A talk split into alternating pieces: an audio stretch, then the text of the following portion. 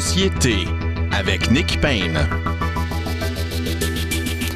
Bonjour à tous, très heureux d'être au micro pour une autre édition de Société. Beaucoup de, d'actions cette semaine, comme d'habitude, beaucoup d'actualités à commenter. Nous allons notamment euh, parler de la présidentielle française en deuxième partie d'émission. Les Français commencent à voter demain pour le premier tour, se choisir un, un président. Alors là-bas, euh, au premier tour, on choisit. Au second tour, on élimine. Euh, ou en fait, c'est plutôt l'inverse. Au premier tour, on élimine. Au second tour, on choisit. Voilà, c'est ça.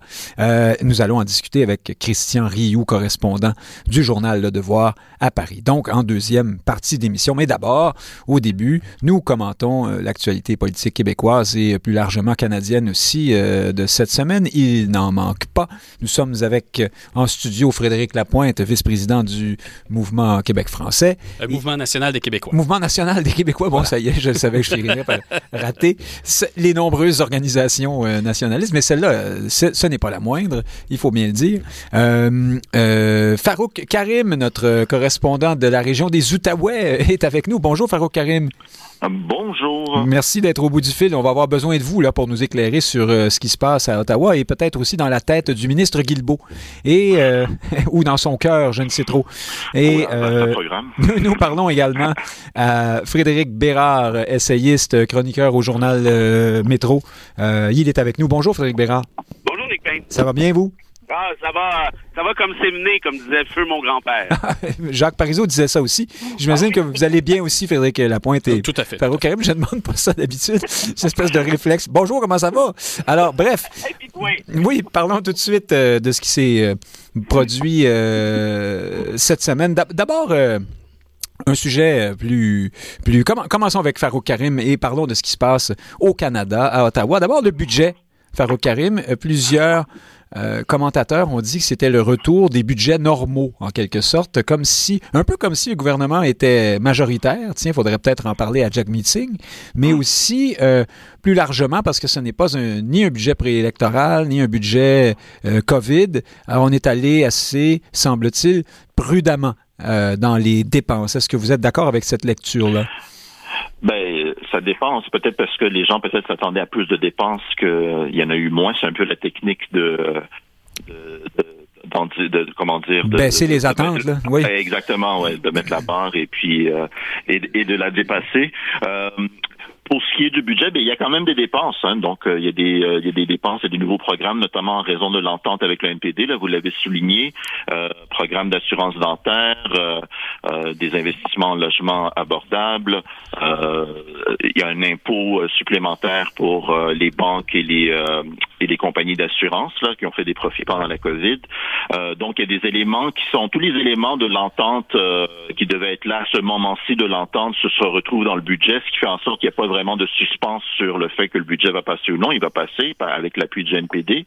Euh, pour ce qui est des, critiques de, l'opposition, de- des conservateurs et des bloquistes, ben, étant donné l'entente, ils sont un peu comme euh, ben, ils vont critiquer, mais il n'y a pas grand-chose à, faire. De toute façon, les conservateurs sont dans leur course en ce moment. Il serait surprenant qu'ils auraient dit que qu'un qu'un budget libéral NPD serait euh, satisfaisant à leurs, yeux- à, à leurs yeux. Par contre, ils nous disent jamais les conservateurs où ils veulent couper. hein. Ils nous parlent de rigueur, mais ils nous disent jamais comment ce que à quel programme ils veulent couper.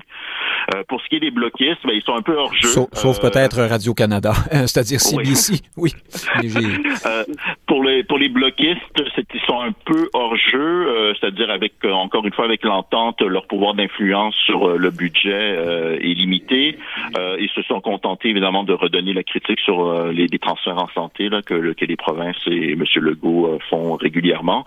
Mais pour ce qui est du suspens du budget, euh, il va passer et je crois que d'ici la semaine prochaine, on n'en parlera plus et on va passer au prochain appel.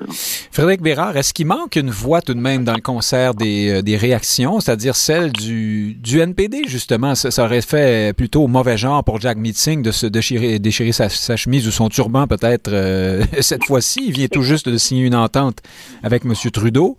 Est-ce que, ça nous prive d'une voix qui aurait été plus critique, qui aurait dit on n'en on en- on en met pas assez, euh, par exemple, justement, pour le problème du logement? ben, oui, évidemment, on aurait pu peut-être euh, penser qu'une critique plus plus acerbe serait bienvenue, mais en même temps, moi, je suis assez d'accord avec l'analyse de Farouk dans l'optique où, c'est clairement un budget qui est qui est à gauche, donc du moins centre-gauche. Il y a des investissements qui sont très importants en matière de logement. Euh, et euh, il y a aussi l'impôt, comme disait euh, sur l'impôt banquier, l'impôt en matière d'assurance. C'est des choses qu'on n'avait pas vues si fréquemment dans les dernières années. moi, je craignais une espèce de chèque à la Duplessis, là, sauce caquiste. Euh, visiblement, c'est pas le cas. Et je pense que c'est une bonne affaire aussi. Alors, diriez-vous que c'est un budget qui, qui, qui ménage un peu euh, le NPD d'une certaine façon, qui, qui, qui, qui, ne fera pas trop regretter aux, euh, ben. aux partisans du NPD euh, leur appui, malgré eux, peut-être, à Justin Trudeau? Évidemment, on nage en pleine hypothèse, mais s'il n'y avait pas eu l'entente en question dont on parle, Nick, je doute que ce budget-là ait été autant à gauche. je pense qu'il y avait nécessairement une, une espèce de discussion préalable entre les deux parties. Euh, et, on en parle, on en parlait tout à l'heure, l'assurance dentaire, c'est un truc qui, sort très clairement, qui émane de l'entente en question. Donc, en d'autres termes, c'est un peu le jeu du, parlementarisme. Et, si vous êtes la NPD, qu'est-ce que vous aimez mieux? Continuer peut-être à, rester en retrait et chialer plus fort ou avoir un impact réel sur un budget qui est lui aussi très réel? Moi, je pense que la deuxième option est nécessairement plus favorable même si, évidemment, ben, c'est moins bon pour le spectacle. Frédéric Lapointe, alors si on se fie à ce que vient de dire Frédéric Bérard, encore plus peut-être que Farouk Karim, est-ce que euh, ce sont les conservateurs qui ont raison dans leur critique et nous nous retrouvons avec le budget du NPD euh, et euh, des dépenses folles qui vont nous mener en banqueroute ou je ne sais où? Non, c'est à la marge, euh, parce que il euh, y, a des mesures que les conservateurs auraient très bien pu applaudir. Hein. Je pense que l'augmentation du budget de la défense canadienne euh, est sans précédent. Passe de 2 dollars à 3 dollars, je crois? non, non, non. C'est une augmentation quand même de plusieurs milliards de dollars. Bien sûr, je fais des blagues. Et, ils auraient probablement pas pu aller plus loin parce que l'armée canadienne a une capacité limitée d'augmenter ses dépenses. Hein. Ils peuvent pas embaucher 10 000 soldats du jour au lendemain. On est en pénurie de main d'œuvre. Puis des bateaux, ben, il y a déjà un carnet de commandes là, qui a de la misère à, livrer. On on peut pas augmenter le budget aisément.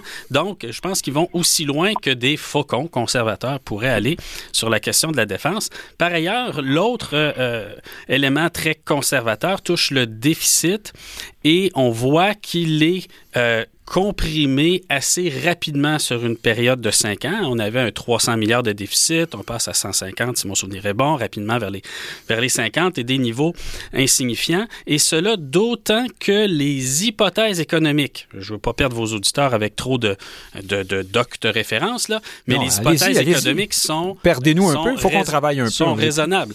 C'est-à-dire que le gouvernement fédéral prévoit une inflation plus basse que ce que d'aucuns euh, prédisent. L'inflation, plus elle est élevée, plus le gouvernement a de revenus. Mhm. Les dépenses ne suivent pas aussi rapidement. Également, il prévoit une croissance économique plus faible les taux d'intérêt vont augmenter, mais ils sont très prudents dans leurs hypothèses. Donc moi, je m'attends à ce que d'ici les prochaines élections, des marges de manœuvre importantes se dégagent et c'est une façon, euh, ma foi, pas, pas du tout dépensière de gérer. Ça ressemble davantage à Paul Martin qu'à n'importe quel ministre des Finances qu'on pourrait fantasmer provenant du NPD.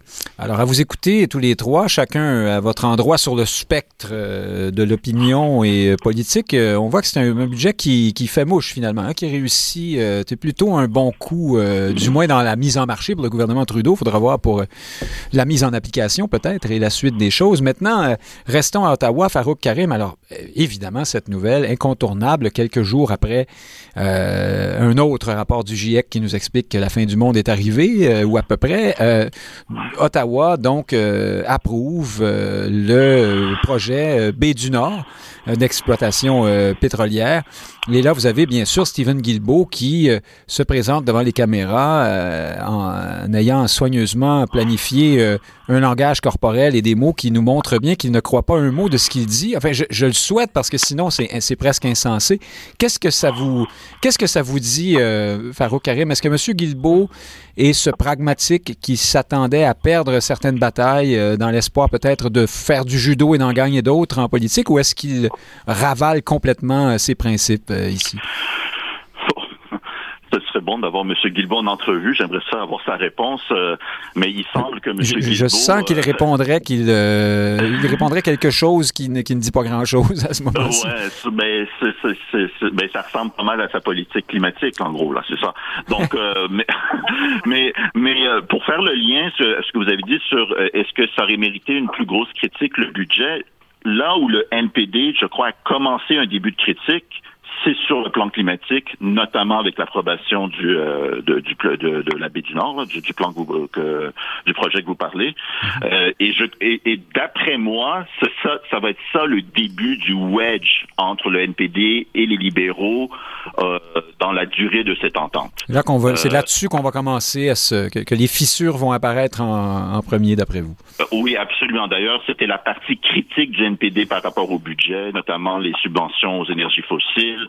Euh, vous, euh, vous comprenez que dans le budget, là, parlons de M. Guilbeault, on a rajouté des milliards euh, pour la technologie de capturer les émissions euh, de carbone euh, des projets d'énergie fossile, ce qui, en d'autres termes, engage le gouvernement à inciter euh, les compagnies à extraire plus de pétrole. Évidemment, si on capture le, que le, le carbone, ça nous incite à en faire. Au lieu de mettre des milliards à, à, se, à, à transiter vers d'autres énergies.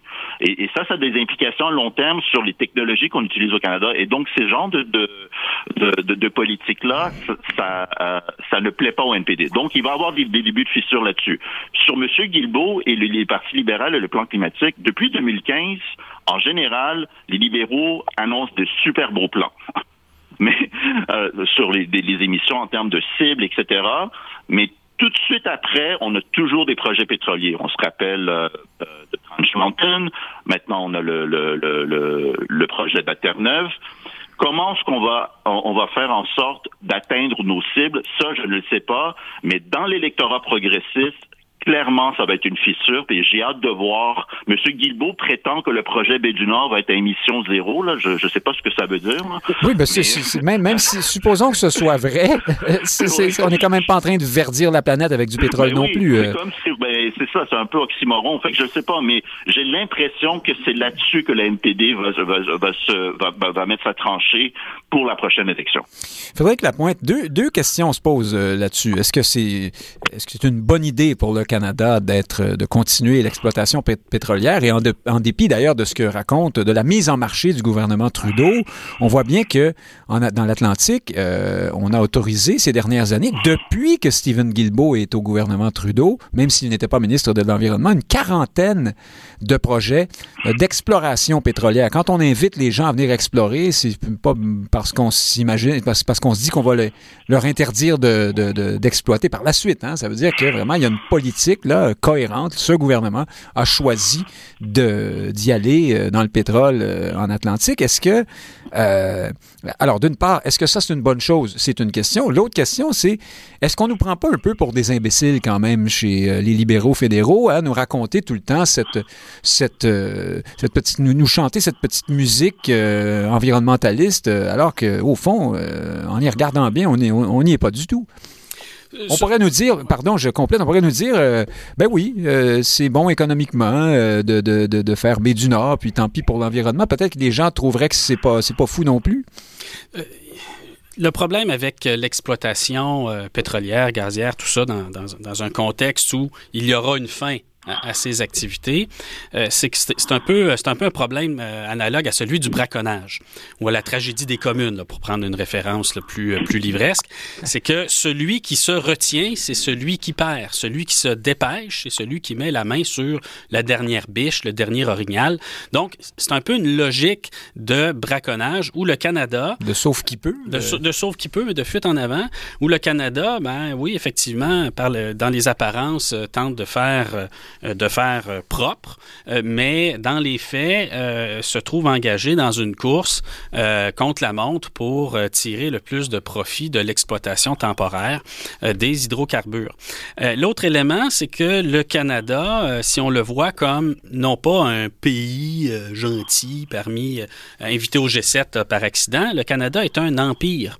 Euh, c'est un empire qui a besoin de voir est-ce que les différentes populations qui sont séparées par la géographie et, la, soit, culture. et la culture à l'occasion, hein, en ce qui nous concerne, en ce qui concerne Terre-Neuve peut-être aussi, je les connais moins, mais doit voir à ce qu'ils soient contents. C'est une puissance tutélaire qui, euh, si elle ne prend pas soin de son monde, ben va, va, va prendre, va prendre le bar. Et donc et vous en parlez parce que l'économie de Terre-Neuve, ça va pas très bien ben depuis voilà, plusieurs années. C'est le tour de Terre-Neuve. En fait, c'est souvent le tour de Terre-Neuve. Hein. C'était le tour de Terre-Neuve avec les barrages de Muskrat Falls. C'est le tour de Terre-Neuve pour faire un, un cadre d'alimentation souterrain entre la Nouvelle-Écosse et Terre-Neuve. C'est tout le temps le tour de Terre-Neuve. La seule fois que ça n'a pas été le tour de Terre-Neuve, c'est quand il n'y avait plus de morue dans l'Atlantique. Le gouvernement fédéral a fini par imposer un moratoire, d'ailleurs, qui dure à peu près jusqu'à aujourd'hui parce qu'ils ont laissé Terre-Neuve pêcher trop longtemps. Donc ça, c'est un peu le défaut du Canada en tant qu'empire. Ils sont condamnés à être irresponsables pour maintenir ensemble différentes régions et leurs intérêts économiques. Frédéric Bérard, est-ce que, euh, est-ce que ce, ce, genre de posturalisme euh, pro-environnemental ne nuit pas à la cause, au fond? Les, euh, le gouvernement du Canada envoie à nos concitoyens le message que l'environnement, c'est une question d'apparence et dans les faits, l'économie ne, ne, peut se permettre euh, qu'on prenne des décisions réellement motivées par l'impératif environnemental. Je pense que vous avez raison. Euh, je suis d'accord avec ce qui a été dit aussi par Farouk et Frédéric là, à 1000 Moi, ça me rend malade, cette histoire-là, Nick. De, de voir Guilbeault faire le, fanfaron puis essayer vraiment de, en fait c'est plus que nous prendre pour des imbéciles c'est nous prendre pour des des dégénérés euh, cérébraux là. Ben là on nous explique que c'est du pétrole vert hein? c'est oui, un pétrole bon pour l'environnement. Ben oui j'en bois il euh, n'y a aucun problème c'est excellent d'ailleurs. C'est non mais c'est d'un ridicule total. Puis la prochaine fois que quelqu'un me dit ah je m'en vais en politique pour changer les choses de l'intérieur là sérieusement, je vais me fâcher. Parce que Guilbeault, honnêtement, depuis qu'il est là, c'est une, et je vais mes mots, c'est une guidoune au sens très fort du terme. Pourquoi? Parce que là, tous ses petits amis éco-bourgeois, les Laure Varidel et, et autres machins chouettes qui l'armoient dans le devoir, oh, ben, ça nous prendrait plus de Stephen Guilbeault au gouvernement, plus de Stephen Guilbeault. Mais vous n'êtes pas sérieux, là. Ce gars-là, c'est un désastre sur deux pattes et il sert de caution environnementaliste au gouvernement Trudeau, et vous l'avez très bien dit, c'est exactement ça, c'est qu'on on laisse en apparence croire aux gens que oui, oui, on s'en occupe de l'environnement. Regardez, puis là, Justin, bientôt, là, ça, ça va être dans, dans, un mois ou deux, va nous prendre une belle photo en kayak, là, lui qui a tout, tout, tout ce qu'il a fait, en fait, essentiellement, c'est interdire les pailles en plastique, si je me rappelle bien. Euh, donc, ça pour dire, et c'est d'ailleurs son gouvernement qui subventionne davantage l'industrie pétrolière que le faisaient les conservateurs d'Harper. Il faut le faire, là. En d'autres termes, assumez-vous, vous êtes en train de détruire la planète, c'est ça, de votre, en fait, évidemment, du côté canadien, et, et de ce fait-là, vous avez d'ailleurs eu l'outrecuidance, et encore ici, je pèse mes mots, de nous annoncer ce nouveau forage trois jours trois jours, 72 heures au maximum, après le dernier rapport du GIEC qui nous dit qu'il reste trois ans pour éviter le point de bascule. Je trouve ça d'une effronterie épouvantable. Euh, Farouk Karim, Frédéric Bérard vient de répondre à, plus directement à la question que je posais à Frédéric Lapointe, à savoir est-ce que c'est une bonne idée ou non de faire ce projet-là? Euh, je, vous la, je vous la pose à vous. Euh, est-ce que, en dépit de, de, de, des contorsions euh, impossibles que, que, pratique le gouvernement Trudeau sur la question de l'environnement. Au-delà de tout ça, est-ce que ça, on pourrait penser que c'est une bonne chose d'exploiter cette ressource en Atlantique plutôt que à, à, à l'heure de la guerre en Ukraine, hein, bien sûr? Ouais. Euh, on, on, pourrait, on pourrait penser que oui, on peut faire comme les Norvégiens et euh, comment dire aller euh, se chercher, se faire un, une sorte de patrimoine nous permettant de mieux passer à, à l'électricité, à des sources alternatives ensuite. Qu'est-ce que vous en pensez? Ben, c'est toujours ça le, la promesse. Hein? C'est euh, attendez, attendez, on a besoin de ça en attendant de faire la prochaine chose. Mais c'est parce que la prochaine chose est toujours une énergie fossile. C'est ça le problème. C'est que moi, c'est parce que le, le gouvernement, la le gouvernement peut dévoiler une politique industrielle, donner des incitatifs et marque un peu le comportement adopté, un peu la taxe sur le carbone, etc. Mais si en même temps je vais répéter, on, on, on, aide les pétrolières à mieux extraire le pétrole. C'est comme si on faisait d'une main une chose et le contraire de l'autre. Et à ce moment-là, c'est un jeu à somme nulle. Et, et, ça ressemble de plus en plus à une comédie, là, une tragédie, sinon. Euh, et puis, euh, et, et, au moins, je veux dire, moi, je vote pas pour eux, mais au moins les conservateurs ont le mérite d'être plus clairs là-dessus. C'est-à-dire, nous, on n'a pas de plan environnemental, puis on va extraire le pétrole parce qu'on est un peu, on est un État pétrolier, puis pourquoi on va s'en pourquoi on va s'en priver pendant que la Chine et l'Inde euh, continuent à polluer? Euh, c'est un peu ça l'argument que, que, vous mettiez dans votre question. Pourquoi? Puis, puis l'analogie du braconnage. Eh bien, pourquoi je vais être le dernier, le premier à me sacrifier pendant que les autres jouent euh, jouent euh, jouent au mauvais garçon? Et, et donc, je, je, comprends c'est compliqué, mais en bout de ligne, il faut faire des choix. Et plus on incite, on sait qu'il faudra s'exclure de cette énergie-là. Alors, donc, plus on prend du temps à le faire, plus ça va nous coûter cher, et ça me semble être une évidence. Mais comme les conséquences sont à long terme et que nos élections sont à court terme, ben, ça incite à, à, à jouer à l'autruche. Alors, voilà un point de vue euh, clair. Et sur ces sages paroles, vous parliez d'une tragédie. Farouk Karim, euh, traversons à Québec dans une autre euh, tragédie. Frédéric Lapointe, bien sûr, le CHSLD Heron. Alors, nous avons pris connaissance cette semaine de diverses informations qui doivent se trouver dans des documents qui sont sur le bureau de la coroner Kamel, par ailleurs. Hein. Euh, elle, elle a une vue d'ensemble sur tout ça. Nous, euh, recevons des bribes d'informations euh, par les médias. Les oppositions au Québec se sont, alors là, vraiment enflammées sur cette question.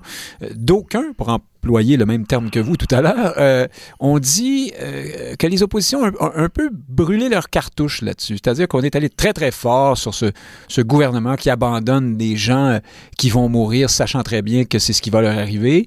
alors qu'au fond, on, on, peut-être qu'on peut imaginer aussi que la ministre McCann, la ministre Blais, François Legault, la cellule de crise, tout ce beau monde-là, est habitué de recevoir des signaux de notre système de santé à l'effet que tout va mal partout, tout le temps. Peut-être que ces courriels-là que nous apprécions à la pièce aujourd'hui arrivaient dans un flot ininterrompu de mauvaises nouvelles en début de pandémie, alors qu'on s'occupait des hôpitaux parce qu'on pensait qu'il allait arriver ce qui est arrivé en Italie. Hein.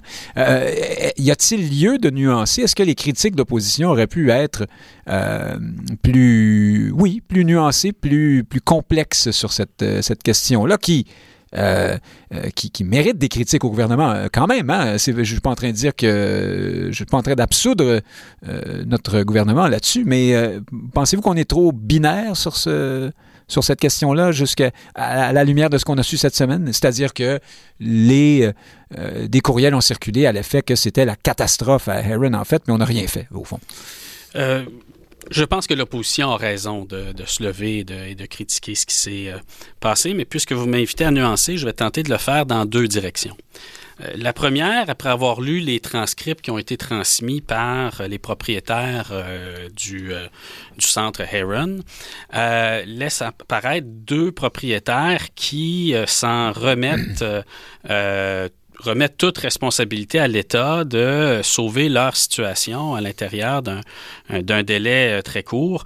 Euh, moi, j'avoue que ça m'a surpris comme attitude de la part de propriétaires qui sont censés voir, avoir des, plans de contingence. Enfin, ils sont, ils sont propriétaires, hein, ils, sont, ils sont responsables. Et une certaine éthique. Euh, je, trouve que c'est commode euh, de s'en remettre à l'État euh, au pire moment et de ne pas se responsabiliser dans, dans la chose. Ça, c'est la, première nuance que je ferai. La deuxième, c'est que, et je, je vais être un peu sévère en même temps, le problème n'est pas tellement que le gouvernement sache et ne puisse rien faire. Ces choses arrivent.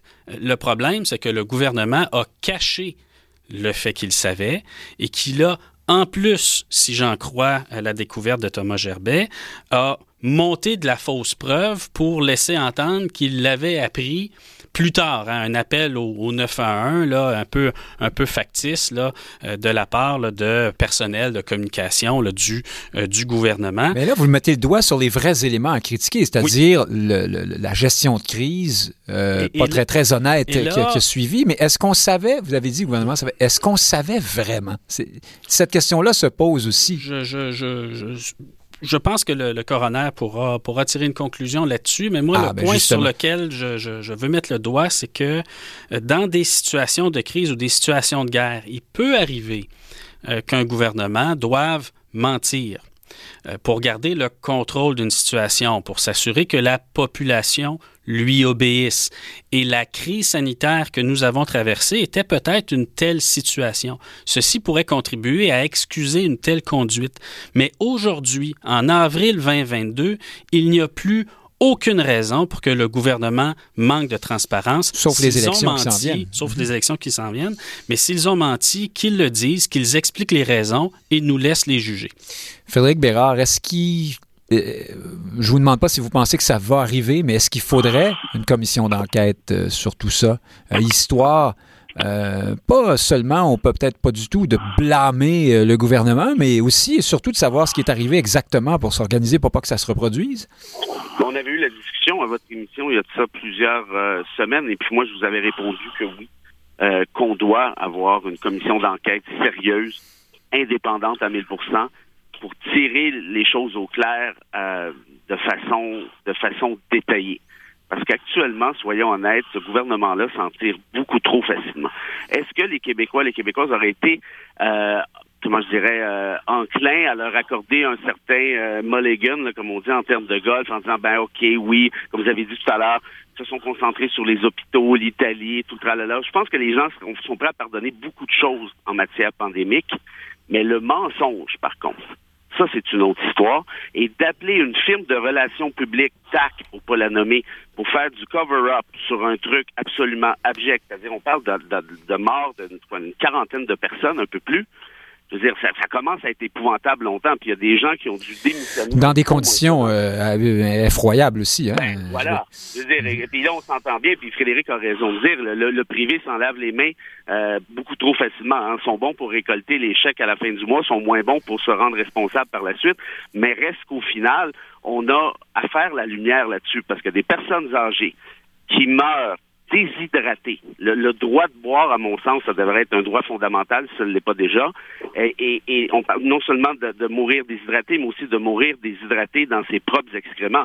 Au Québec, en 2020, une société riche comme la nôtre, qui permet ce genre d'événement et qui par la suite se fait dire par un gouvernement pendant deux ans, nous ne le savions pas, alors que maintenant on sait très bien qu'il le savait, je trouve cette histoire effroyable, bien franchement, et j'espère, j'ose croire qu'il y aura une reddition de compte, parce que jusqu'à maintenant, il y a la pauvre Marguerite Blais qui s'est fait brasser à l'Assemblée nationale comme si elle était responsable de quoi que ce soit. On sait pourquoi elle est nommée là, c'est parce qu'elle avait son émission, les personnes âgées l'aimaient bien, bon, et tout le tralala, mais cette personne n'a jamais décidé quoi que ce soit, puis c'était le cas aussi euh, lors du gouvernement libéral, des, gouvernements libéraux précédents. La personne responsable ici, c'est très clairement François Legault et son cabinet, qui par ailleurs a protégé pendant tout ce temps-là Marguerite Blais jusqu'à temps qu'on découvre le poteau rose. Alors, le décor est bien installé. Farouk Karim, euh, on voit ici... Euh, à la lumière de ce que disent euh, les deux Frédéric, que le gouvernement, au strict minimum, a des critiques à essuyer sur euh, sa gestion de, ce, de cette affaire-là, euh, pour, pour employer un euphémisme. Mais pensez-vous, vous aussi, comme Frédéric Bérard, que on savait, on prenait vraiment toute la mesure de ce qui était en train de se produire à Heron, ou est-ce que peut-être on savait, mais on pensait que le CIUS avait le dossier en main, comme l'a dit euh, le SUS de l'ouest de l'île, comme l'a dit François Legault, ou est-ce que vous pensez vraiment que on savait tout ça puis on a laissé faire? L'affaire de Watergate nous a donné une expression en anglais. It's, uh, it's not the crime, it's the cover-up. Donc c'est pas le crime, mais c'est le camouflage qui, qui fait mal. Euh, je ne sais pas ce qu'ils savaient ou ce qu'ils savaient pas, mais manifestement, il y a eu une stratégie de de, de faire croire qu'on ne savait pas. Hein? Et donc pourquoi? Ou, ou, d'insister sur le, de, de, de, mettre en avant comme, euh, comme récit le fait qu'on ne savait pas. Ouais. Oui, mais donc parce que c'est tout ça est surprenant, hein, parce que euh, l'a dit juste avant, euh, on est dans une pandémie, tout ça, bon, tout se passe, et, etc. Pourquoi je, comprends pas pourquoi avoir eu ce réflexe-là. Il y aurait eu beaucoup euh, d'excuses de, de, et de pardons. Oui, ah merde, on a eu ça, c'était pendant le, le flot de, de mauvaises nouvelles qu'on avait et des mille courriels par jour que vous avez identifiés.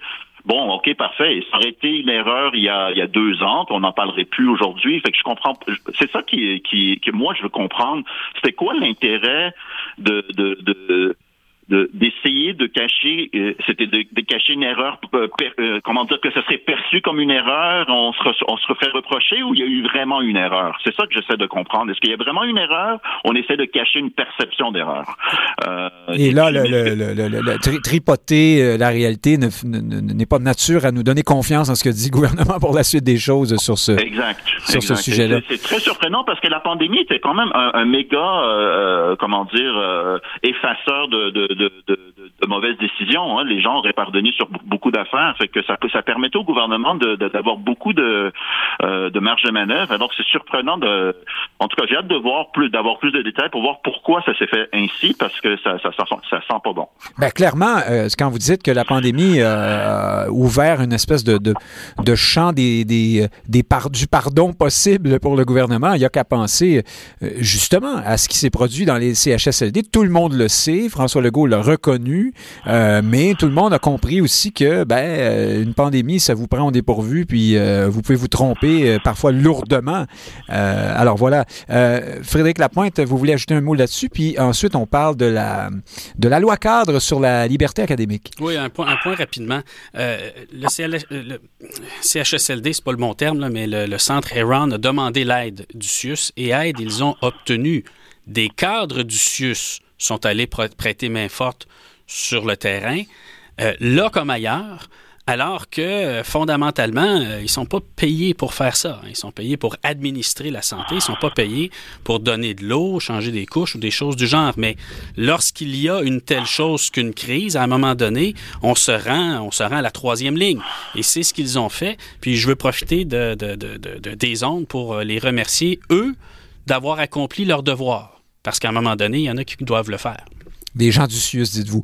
Euh, euh, Frédéric Bérard, loi cadre sur la liberté académique, c'est encore la ministre McCann euh, dont on parle. C'est elle qui a annoncé ça cette semaine. Les universités, alors, ah, on sait le contexte, cette longue suite de nouvelles et de, manifestations, de, de, de, wokisme en tout genre dans les universités, c'est-à-dire cette volonté de censure parfois ou de mettre au banc certaines personnes parce qu'elles ont prononcé des mots, même si c'était sans intention, le titre d'un livre, euh, euh, etc. Bon, on en est venu à cette commission présidée par Alexandre Cloutier sur la liberté académique qui a fait ses recommandations au gouvernement qui allait à peu près dans le sens de ce qui s'est fait, justement, une loi cadre sur la liberté académique et les universités ne sont pas très heureuses, à ce qu'on en dit, de cette, de cette proposition. Elles se sentent euh, euh, touchées dans leur souveraineté. Pourtant, euh, leur souveraineté, quand vient le temps de respecter les programmes du fédéral EDI, e là, il n'y a pas de problème, on, la laisse de côté. Hein? Qu'est-ce que vous en pensez? Ben, plusieurs éléments. Moi, je suis d'accord avec le principe, évidemment, de, de, protéger la liberté académique. C'est sûr que c'est absolument ironique de forcer par une loi les universités à protéger leur liberté ironique quand on euh, académique quand on y pense. Euh, il y a une ironie assez totale là-dedans.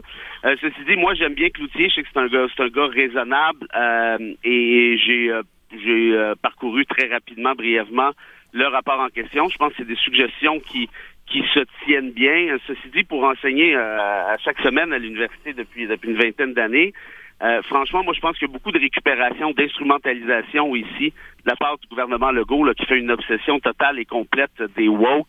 Euh, l'affaire d'Ottawa, que je cherche, la dernière fois que j'ai regardé, c'est à Ottawa et c'est donc en Ontario.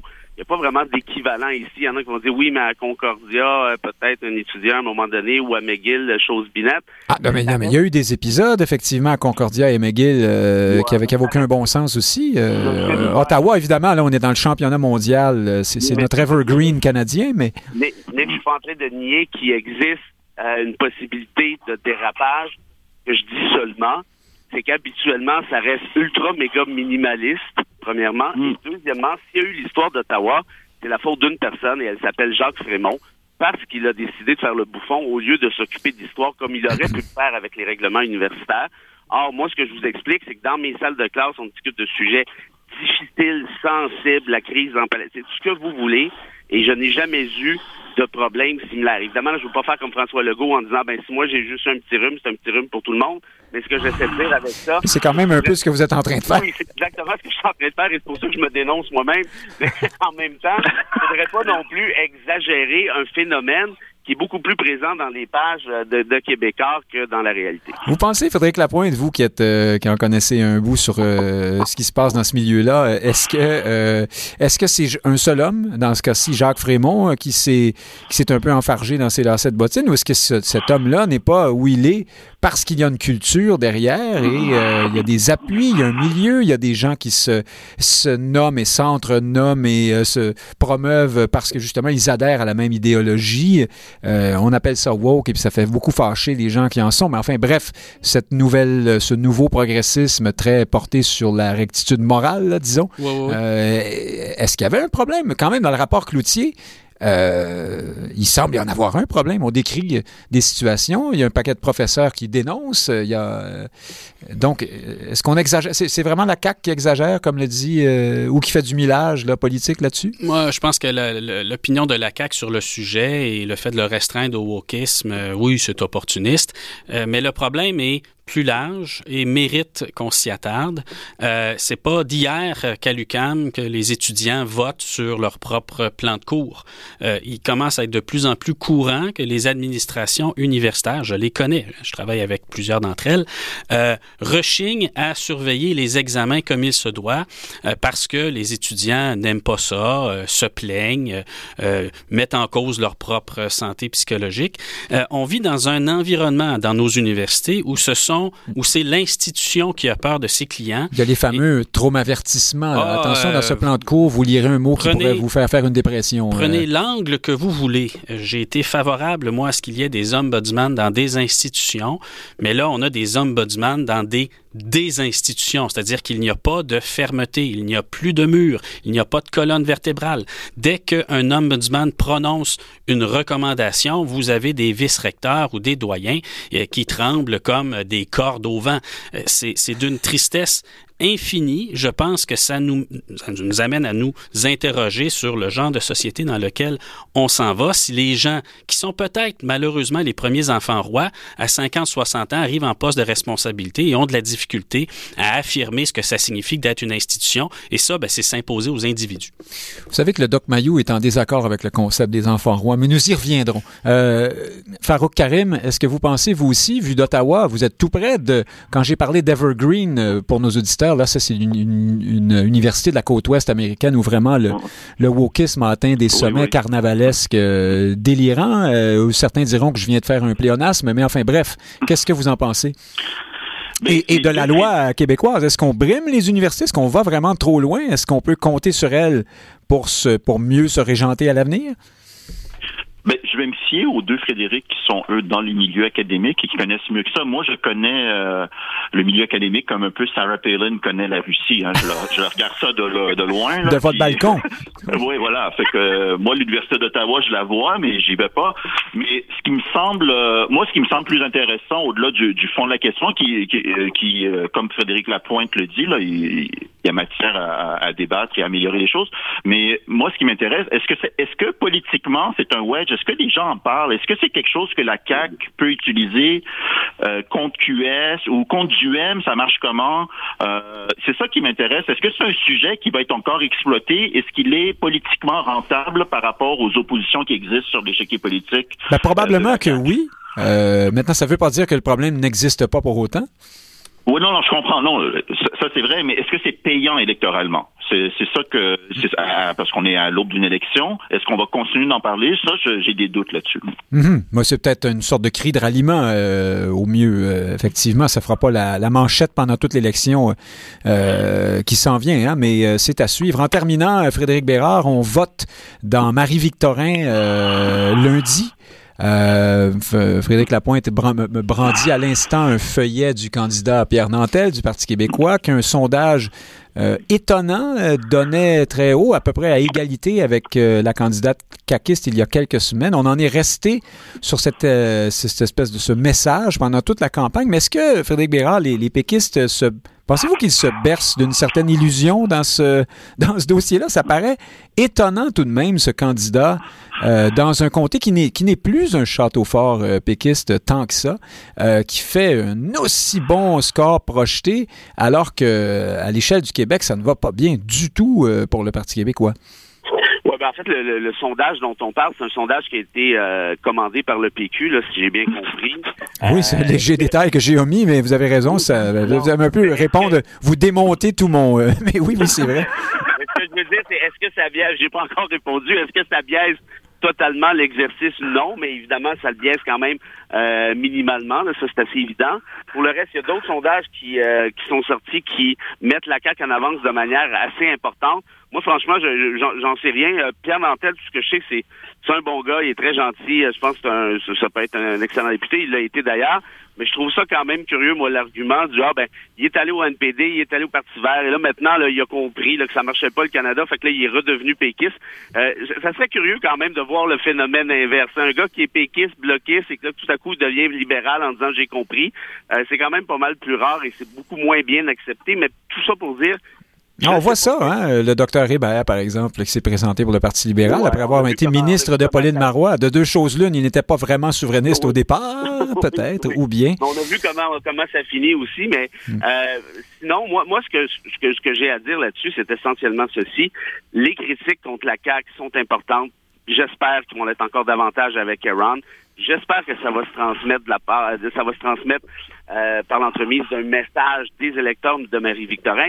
Et on s'entend bien que pour le PQ, ben, il se doit de préserver son, son ex-bastion, peut-être encore son bastion actuel, on verra bien, euh, parce qu'autrement, s'il perdait ceci avec la conjecture actuelle, je pense que ça serait déjà, avec les sondages, on sait que c'est difficile, mais je pense que ça serait un, un coup en arrière de la tête, euh, peut-être pas fatal, évidemment, mais disons que ça ébranlerait euh, le militantisme en vue des prochaines élections. Farouk Karim, euh, Frédéric Bérard a bien situé les enjeux en parlant du fait que ce sondage avait été commandé par le Parti québécois, puis qu'un autre sondage par la suite a donné un portrait beaucoup plus nuancé avec la CAQ en avance, j'allais dire comme il se doit, un peu dans, l'air du temps. Vous pouvez être critique, Farouk Karim, parce que l'infopub s'en vient avec Frédéric Lapointe tout de suite après, c'est notre péquiste en résidence, mais euh, plus sérieusement, est-ce que que ce qu'annonce euh, euh, Frédéric Bérard comme une possibilité n'est pas ce qui va se produire au fond? Ça serait étonnant que le Parti québécois remporte ce comté et par conséquent, euh, qu'arrive-t-il ensuite? Oui, mais c'est un château fort du Parti québécois, ça. Oh, à quelques dizaines de voix de majorité pour Catherine Fournier la dernière fois. Oui, la dernière fois, mais traditionnellement, euh, c'est un château fort. Mais il n'y a plus de tradition qui tienne, hein, pour oui, le Parti non, mais Ce que je veux dire, c'est que c'est très indicateur, je veux dire, de, de, ah, de ben l'état du, du, Parti québécois. C'est-à-dire que ça, c'est un bastion, là. Normalement, il n'y a pas d'énergie à mettre dans ce comté-là. C'était le Parti québécois. Euh, on met de l'énergie ailleurs parce que ça gagne euh, haut la main. Et donc, c'est très indicateur. Mais pour le Parti québécois, et j'ai hâte d'entendre Frédéric Lapointe, qui, est, qui, qui, qui, est le, le, brave homme courageux qui, qui continue la cause, mais qui, pour m'expliquer un peu, c'est quoi le, plan de match, parce que c'est quoi le corridor. Euh, c'est ça qui est pour le PPQ. C'est un peu, c'est pas très loin du Parti conservateur du Canada qui se cherche un peu. C'est quoi le corridor idéologique gagnant euh, qui fait en sorte qu'on rassemble le monde? Et avec une CAQ au pouvoir, c'est c'est pas évident du tout. On parlait de liberté académique, tout ça, c'est des thèmes généralement que le PQ reprendrait. Euh, mais là, face à un gouvernement qui les reprend, euh, ça devient difficile pour le PQ de se démarquer, autant sur l'identité, autant euh, sur le centre-gauchisme économique. Je sais pas si c'est ça encore. Ben, mais, ça, ça, doit être, si ce que vous dites est exact, Farouk Karim, c'est probablement Paul Saint-Pierre Plamondon qui a raison en disant notre seul euh, exclusivité, c'est l'indépendance et par conséquent, c'est là-dessus que nous devons concentrer nos efforts. Sauf que euh, comment on parle d'indépendance en 2022 dans Marie-Victorin alors que personne nulle part ne ben, porte ce projet? Puis, euh, oui, voilà. Et, par ailleurs, c'est pas, ça n'a pas l'air d'être ça qui arrive. Hein. On entend le candidat Nantel. Plus que les autres, Nick, sur, sur les partis souverainistes qui ne parlent pas d'indépendance. moi, j'ai un, doctorat là-dessus. oui, c'est ça. Mais, mais vous avez raison. C'est-à-dire que si on est là pour la cause, pour l'indépendance, puis qu'elle score à 20% puis qu'on parle d'indépendance, puis on, essaie d'aller rassembler le 20% ça, c'est une façon de faire de la politique. Mais tu peux pas faire ça en même temps et et de l'autre côté dire non, non, non, on va prendre le pouvoir, on va essayer de faire des trucs parce que ta, ta, cause première ne rassemble pas assez de monde pour prendre le pouvoir. Fait que c'est comme une dichotomie incroyable qui, euh, qui, à mon avis, euh, je ne sais pas si elle est soluble, mais Frédéric Lapointe, qui, me suit, va peut-être nous prendre, nous donner des solutions. Oui, il n'est pas soluble lui-même, je le vois droit comme un chêne. Euh, Frédéric Lapointe, en terminant, en plus, vous avez peu de temps, une minute à peu près, mais alors, l'indépendance ou ce que fait Pierre Nantel, parce que quand je l'ai entendu dans les débats, euh, j'ai suivi un peu cette euh, campagne, il est plutôt sur la ligne euh, Sylvain Gaudreau, c'est-à-dire le Parti québécois de centre-gauche progressiste, avec le, petit effort supplémentaire pour la souveraineté, parce qu'il faut, il faut bien ce qu'il faut. enfin, c'est l'impression que ça donne. Est-ce que c'est vraiment la... Alors, on ne parle que du PQ, finalement, on aurait pu parler de Marie-Victorin, désolé, mais pensez-vous que c'est, comme le dit Farouk Karim, la quadrature du cercle, difficile là, euh, de, revenir à la souveraineté pour le ben, PQ. C'est un défi même de garder l'ensemble des souverainistes hein, qui peuvent avoir d'autres priorités euh, politiques euh, du moment. Et si je pense à Marie-Victorin en particulier, pour avoir fait un peu de terrain moi-même, je pense que si le PQ l'emporte, c'est qu'il aura réussi à fédérer les oppositions et qui s'il ne l'emporte pas, ce sera en raison de la force particulière et qui pourrait être étonnante du Parti conservateur euh, du Québec. Je pense que c'est le résultat du Parti conservateur qui est à surveiller euh, le 11 avril euh, qui vient. Madame Casabonne, donc, qui était dans les, je pense, 8 ou à 10% dans les dernières enquêtes d'opinion dans Marie-Victorin. C'est à suivre, chers auditeurs, c'est-à-dire chers collaborateurs, chers auditeurs, merci d'être toujours là. Restez avec nous. Dans un instant, nous discutons avec Christian Rioux, correspondant du Devoir à Paris. et puis, nous étions avec, bien sûr, Frédéric Lapointe, Frédéric Bérard et Farouk Karim. Merci à vous trois. Euh, est-ce qu'on a un intermède où Christian Rio est, toujours, déjà en ligne avec nous? Ah, il s'en vient. Chers auditeurs, je vais pendant ce temps... Merci beaucoup euh, à vous trois. Hein. Je répète, Frédéric Lapointe, euh, vice-président du Mouvement national des Québécois. Frédéric Bérard, chroniqueur au journal Métro, essayiste. Merci à vous. Et Farouk Karim, notre correspondant en Outaouais. Il est à Gatineau, je pense. nous le reparlerons sous peu alors oui, c'est la présidentielle euh, française qui euh, bat son plein à tel point euh, que nos cousins d'outre-Atlantique commencent à voter demain pour le premier tour. Le second tour, je pense que c'est le, 20, euh, le 24 avril. Oui, c'est ça. Euh, alors, il y aura deux semaines là euh, pendant lesquelles seront ce Marine Le Pen et Emmanuel Macron qui croiseront le fer un contre un. justement, c'est la question qu'on se pose. Alors, depuis quelques jours, les taux, la marge se resserre beaucoup entre le président Macron et la candidate de ce qui s'appelle désormais le Rassemblement national. Marine Le Pen a réussi à surmonter toutes sortes d'embûches, euh, notamment la candidature Zemmour, hein, qui a fait beaucoup de, de mal à sa, à sa, campagne. Enfin, on a cru qu'elle en faisait, mais Madame Le Pen, euh, finalement, réussit, semble-t-il, dans les sondages les plus récents, à presque rejoindre Emmanuel Macron, qui, lui, de son côté, euh, s'est lancé en campagne dans, pratiquement dans les dernières heures, ce qui est tout à fait inusité. Il a joué euh, la, la, la, la, situation comme, comme un président au-dessus de la mêlée qui s'occupe de la guerre en Ukraine, notamment, jusqu'à tout récemment. Et là, on voit que ça ne lui euh, réussit peut-être pas aussi bien qu'il euh, qu'il ne l'aurait voulu. Christian Rioux, correspondant du Devoir à Paris, est avec nous. Bonjour, Christian Rioux. Est-ce est que on, on, on, joue à se faire peur là en France en disant que Marine Le Pen pourrait finalement, euh, contre euh, toute attente, euh, non seulement être au deuxième tour, mais éventuellement remporter cette, cette élection parce qu'elle a une, une, réserve plus grande de voix à aller chercher, par exemple, chez Zemmour et d'autres candidats de droite que Macron qui a déjà fait le plein, lui. Oui. Ben, écoutez, euh, il est certain que du côté euh, cette semaine, du côté des, des, des gens d'Emmanuel Macron, on a on a vu euh, sonner des alarmes. attention, Marine Le Pen pourrait l'emporter. Donc, je dirais c'est c'est de c'est de bonne guerre, c'est-à-dire il faut rassembler les troupes et on a très peur du côté d'Emmanuel Macron à quand même une certaine abstention, hein, qu'une que la gauche qui a massivement qui, qui a cinq ans avait massivement au deuxième tour voter pour Macron, que cette gauche-là ben, soit un peu plus, traîne un peu plus des pieds, que peut-être même elle évite d'aller euh, d'aller voter ou qu'elle vote euh, qu'elle vote blanc. Donc il y a une peur de ce côté-là.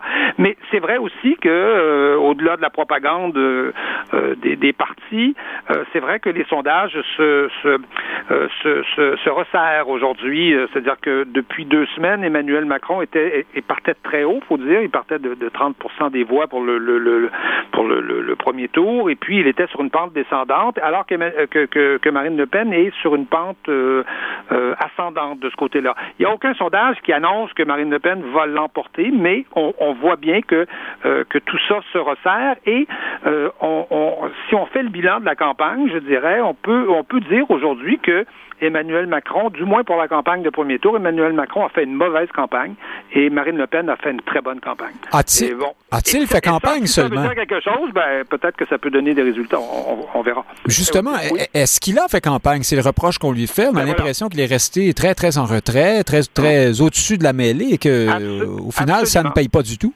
Absolument. Il a essayé de, de jouer le, le, le, coup de Mitterrand un peu en, en, en, 80, en 88 pour son deuxième euh, son deuxième mandat qui avait fait euh, campagne pendant euh, à peine peut-être 20, 20, 20, 27 jours ou quelque chose comme ça là. Et mais mais visiblement ça ne plaît pas aux Français, c'est-à-dire qu'il est entré très très tard en campagne à part, avec avec une déclaration de principe, un, un, programme qui semblait assez assez translucide, enfin dont, dont les gens n'ont rien retenu. Euh, une grande assemblée euh, avec un discours de deux heures et quart où les journalistes s'ennuyaient euh, monumentalement parce qu'il n'y avait à écrire que dans les dernières 15 minutes, vous voyez. ah oui, toute la presse internationale était là. on était 600 journalistes à peu près, mais on voyait bien que ça, n'allait pas. Il alignait des mesures toutes plus semblables les unes que les autres. Et il, hier, il a fait euh, très longuement une entrevue à Brut, euh, qui est un média euh, sur, sur Internet, où il donne à toutes les questions des réponses techniques. Donc, vous voyez, il, on, pourrait dire il l'a pas, pour, quelqu'un qui connaît bien. Et, et ajouter à ça le, scandale de l'affaire McKinsey, qui est en... Expliquez-nous, oui. Qui est en fond, l'affaire McKinsey, il y a eu deux, il y a deux semaines, il y a le, Sénat a publié un rapport expliquant que les cabinets conseils, le, le, le, recours au cabinet conseil avait explosé pendant le quinquennat de, Macron. Ça se chiffre en, milliards. Euh, et en particulier, un cabinet américain, McKinsey, qui a été chargé de toute la, stratégie de, la vaccination, euh, a eu énormément de contrats. Et c'est un cabinet qui, depuis dix ans, ne paie pas d'impôts en France. Euh, et c'est un cabinet dont une douzaine de membres, à peu près, en, en, 2017, ont travaillé à la campagne gratuitement, là, mais ont travaillé à la campagne d'Emmanuel Macron. Donc, y a toute cette histoire qui est, un vrai scandale d'État, qui, qui, n'explose pas, euh, enfin, mais qui est en, qui est, en filigrane derrière, derrière tout ça. Donc, Macron, euh, je dirais, a, des, a, des, a certains soucis à se faire et en face de ça, euh, Marine Le Pen a fait une, très, très bonne campagne. Je pense qu'il faut le dire. Euh, indépendamment de ce que Marine Le Pen dit, pense, de ce qu'est son programme, sa campagne a été euh, excellente. Elle a été, elle a eu la chance, je, dirais, quelque part, de, bénéficier de, la diabolisation d'Éric Zemmour, c'est-à-dire que le, tout, toute, la, toute cette année, tout, tout le, tout, tout, tout toute l'énergie l'effet paratonnerre, hein, c'est ça? dirigée vers Éric Zemmour et elle, mmh. tranquillement, elle a pu, comme une petite souris, euh, partir faire sa campagne tranquille et, et, ratisser la France. Et c'est ce qu'elle a fait.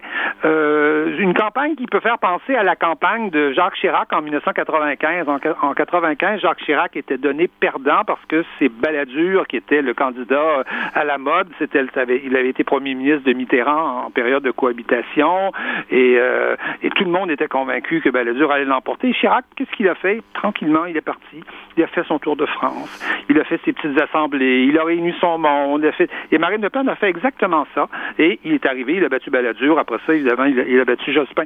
Et, Marine Le Pen a fait une campagne de ce type-là, vraiment une campagne de proximité, pas de grands meetings comme Zemmour, là, les, des 100 000 personnes sur le, le Trocadéro, non, non, non, non, juste des petites villes, des villes même dont on, regardait le on regardait le nom, hein, on, connaît, on savait même savait pas, que ça existait. Mais alors, on, dit qu'elle a euh, tempéré, euh, modéré son discours, euh, arrondi les les angles. Est-ce que c'est vrai et, que ce soit vrai ou non, Christian Rioux, c'est Macron-Le Pen, c'est le duel de quoi contre quoi au juste à ce moment? C'est la gauche contre la droite, le peuple contre les bobos? Qu'est-ce que c'est? Elle, elle a, c'est sûr, elle a, elle a affiné son, son, son image. Euh, son, son, programme n'est pas tellement différent, mais je dirais qu'elle a eu, euh, elle a eu le pif, elle a eu le, le pas tellement différent d'autrefois, vous voulez dire. Oui, oui. Comment? Euh, Vous voulez dire que son programme n'a pas beaucoup changé, pas tant que ça? Son pas tellement différent. Il y a des choses qui, qui bon, ben, par exemple, elle était contre la double nationalité, elle a supprimé ça dans son programme. Il y a, il y a des irritants, je dirais, dans son programme qu'elle a, qu'elle, a supprimé comme ça, mais elle a eu le pif il y a, euh, il y a plusieurs mois de dire que euh, qu'elle ferait campagne sur la question de la hausse du coût de la vie, de la vie chère, le pouvoir d'achat. Et, et, du pouvoir d'achat. Et, vous savez, son, état-major était, était pas d'accord du tout. Les, gens des régions disaient mais c'est fou, faut faire campagne sur l'immigration. Elle dit non, on va faire campagne sur ça. Elle, euh, elle, elle a vu venir l'idée de, euh, elle a vu, elle a bien vu qu'on entrait dans une période où l'inflation était, était de retour. Et là, tout à coup, qu'est-ce qui se passe? Il y a la guerre en Ukraine qui finalement, finalement lui donne raison, quoi. Lui donne raison. Et elle, s'est battue pour ça. Et, et aujourd'hui, elle est récompensée, c'est-à-dire qu'elle a, elle a fait un choix tout à fait, euh, tout à fait brillant et ça touche énormément, ça touche énormément les Français. Et on voit que les autres candidats, que ce soit Éric Zemmour ou que ce soit même Emmanuel Macron, euh, improvisent là-dessus. Là. Tout à coup, ils se disent, oh, c'est vrai, c'est le pouvoir d'achat. Il faut absolument qu'on trouve des, qu'on trouve des promesses. Alors, on, voit bien qu'ils sont, euh, qui pédalent, euh, qui rétro-pédalent et qui, qui, qui, sont pris de, de court, alors qu'elle a fait le bon choix. Donc, en moins de, qu'est-ce que, qu'est-ce que c'est, qu'est-ce qui, quelle est le, quelle est l'opposition? Ben, écoutez, l'opposition que Marine Le Pen veut installer, c'est évidemment une opposition entre euh, entre entre le parti euh, qu'on pourrait appeler euh, élitaire et le parti populaire ou, populiste. Et c'est la carte en tout cas que joue que joue énormément Marine Le Pen, riant un peu d'ailleurs de, de, Zemmour qui veut réorganiser la droite, réunifier la droite. Elle elle elle, elle est dans, dans le même cadre que Macron quelque part, c'est-à-dire c'est ni droite ni gauche ou et de droite et de enfin si euh, Macron dit euh, et de droite et de gauche, elle euh, dirait ni droite ni gauche, vous voyez. Mhm. Donc elle est elle est vraiment dans ce cadre-là et il, il est vrai que que, que, que Macron est terriblement identifié à ce qu'on pourrait appeler un parti élitaire qui à la fois va chercher les classiques du parti euh, du parti socialiste et de et des et des et des, et, des républicains.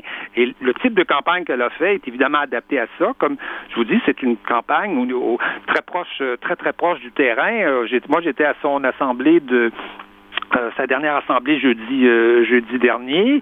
Et c'était euh, c'était à Perpignan c'était étonnant de voir comment les gens venaient là en famille. Vous voyez c'était on n'était pas du tout c'est pas plus du tout le c'est pas les cadres qu'on retrouve les étudiants en commerce qu'on retrouve dans les assemblées d'Emmanuel Macron. On avait qui est lui-même il faut dire très très riche très très très riche et il a travaillé pour des banquiers oui oui voilà, ça, lui était, a, fait des, des fusions acquisitions il faut dire aussi pour rendre justice à tout le monde que Marine Le Pen est loin d'être pauvre non plus. Hein? Euh, c'est une ah, famille. Non, non, non, non, mais même, même ce, qui, ce, qui, ce qui étonne les gens, c'est que le patrimoine de Marine Le Pen est beaucoup plus élevé que celui de Macron. Oui. Euh, voilà.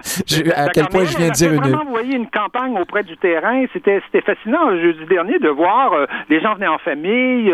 et puis elle fait pas des longs discours. Elle fait un discours d'une heure et quart, une heure et demie. Il nous reste cinq secondes, Christian Rio. En, un mot, est-ce que Zemmour a raison, c'est-à-dire que ce sera la, répétition, la réédition de 2017 et Marine Le Peine perd au second tour, comme d'habitude? Euh, je, vous dirais que c'est probable.